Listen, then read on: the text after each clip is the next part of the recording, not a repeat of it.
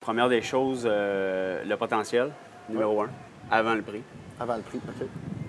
Ensuite de ça, euh, qu'est-ce qui s'en vient au niveau futur? Ouais. Et en troisième, le prix. Le prix. Wow.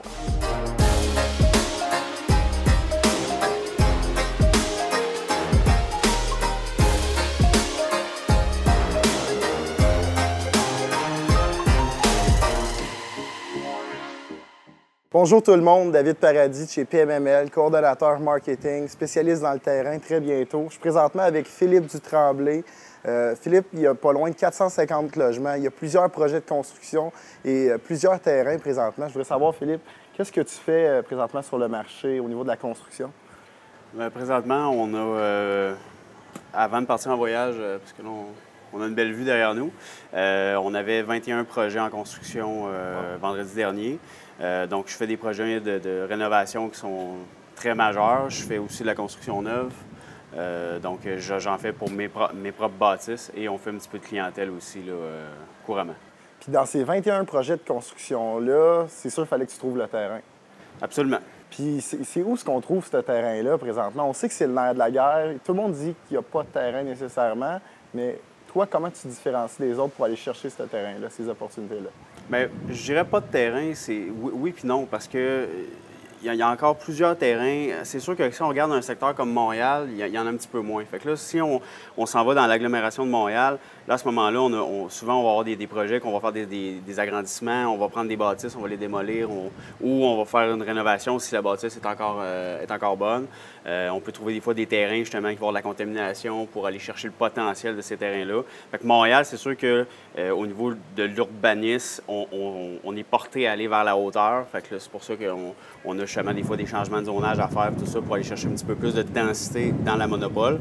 Euh, mais quand on, s- on- on s'éloigne en première, deuxième couronne, euh, troisième couronne, euh, il y a quand même du terrain facilement qu'on peut aller chercher.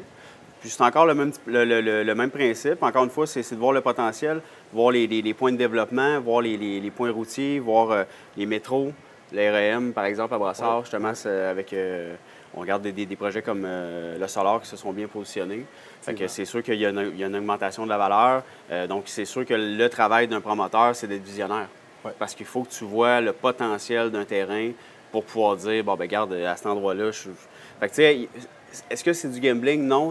Moi, je dirais que c'est, dans le fond, c'est, euh, c'est calculé. Mais en même temps, il faut que tu connaisses tes affaires, il faut, faut que tu sois euh, avant-gardiste. Avant-gardiste, OK. Puis, tu sais, on, on le sait qu'en en tant que promoteur, euh, acheter un terrain, ça peut être assez long, puis ça peut être une, une procédure assez compliquée. Je voulais savoir, avec toi, dans, dans les terrains que tu as présentement, euh, comment ça s'est passé au niveau des transactions? Est-ce que c'est compliqué acheter du terrain? Non, c'est pas compliqué. Euh, de, de façon générale, euh, des fois, ça va être des courtiers qui vont amener des opportunités. Ça peut être aussi euh, le, réseau de contacts.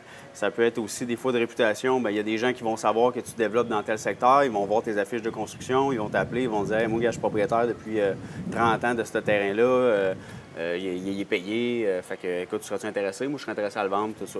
Puis à ce moment-là, on regarde un peu comment on est capable de développer. Puis, de façon générale, quand tu fais ton nom dans, dans- le domaine, euh, tu trouves.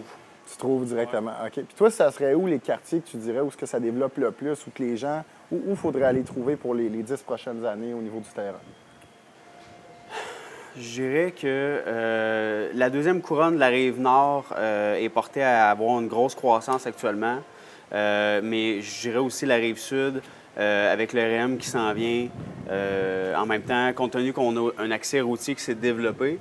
Parce que si on regarde euh, Laval, euh, le développement s'est fait avec l'autoroute 440. Oui, effectivement. Fait que maintenant, avec l'autoroute 30 qui a débouché justement, qui est un, un point assez névralgique, euh, on, est, on capable d'avoir une voie de contournement de, de- de la ville de Montréal, ben, à ce moment-là, moi, selon moi, ça- ça- on va être porté à aller sur la rive sud, compte tenu justement de l'accès routier de l'autoroute. OK.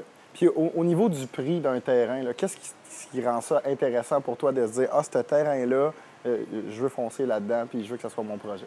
Bien, je crois qu'il y a deux. il y a- en fait, il y a deux façons de voir les choses. Il y a, il y a de la façon développeur de terrain Oui. et il y a de la façon constructeur.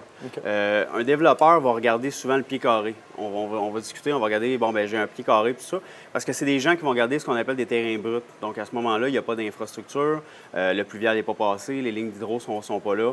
Donc, à ce moment-là, les gens vont regarder vraiment mon pied carré me coûte quoi, qu'est-ce que je peux faire, puis comment je suis capable de le développer. Maintenant, un constructeur va regarder qu'est-ce que je peux faire sur le terrain. Ce qui est généralement assez mon cas. Euh, je ne veux pas nécessairement voir combien je paye mon pied carré, je veux savoir ce que je peux construire dessus. Donc, je vais aller chercher le maximum de potentiel pour rentabiliser mon coût d'achat. OK. Excellent. Simplement. Puis, y a-tu des consultants que tu utilises justement qui sont experts dans des terrains que tu dirais que c'est nécessaire lorsque tu regardes une opportunité? C'est sûr qu'il faut travailler avec des, spécialistes. Moi, je suis généraliste. Fait à ce moment-là, j'ai des idées, je veux les, mener à terme, j'ai des rêves, j'ai des. Fait qu'à ce moment-là, euh, je, dois travailler avec un paquet de professionnels qui sont meilleurs que moi dans un paquet de domaines pour euh, arriver euh, à mes fins. Euh, c'est sûr que, mettons, au niveau de l'implantation, les arpenteurs, euh, des architectes, des technologues, il va falloir qu'on travaille aussi avec des gens pour des phases environnementales, justement, pour voir s'il y a des contaminations, etc., des tests de partance. Fait qu'à ce moment-là, il faut travailler avec un, paquet de spécialistes pour valider la, faisabilité. La faisabilité du projet. OK, good. C'est quand même intéressant. Puis tu dis aussi, tantôt, tu as mentionné que tu as des courtiers immobiliers, justement, qui t'appelaient, qui dit qu'il y avait du terrain. Ces gens-là, habituellement, le terrain, est-ce que c'est affiché sur Centris? C'est-tu plus hors marché que tu trouves ces opportunités-là? Ça va vraiment dépendre. Euh, personnellement, dans, l'immeuble, j'ai trouvé beaucoup d'opportunités sur Centris. Parce que je crois que c'est juste une question de lunettes.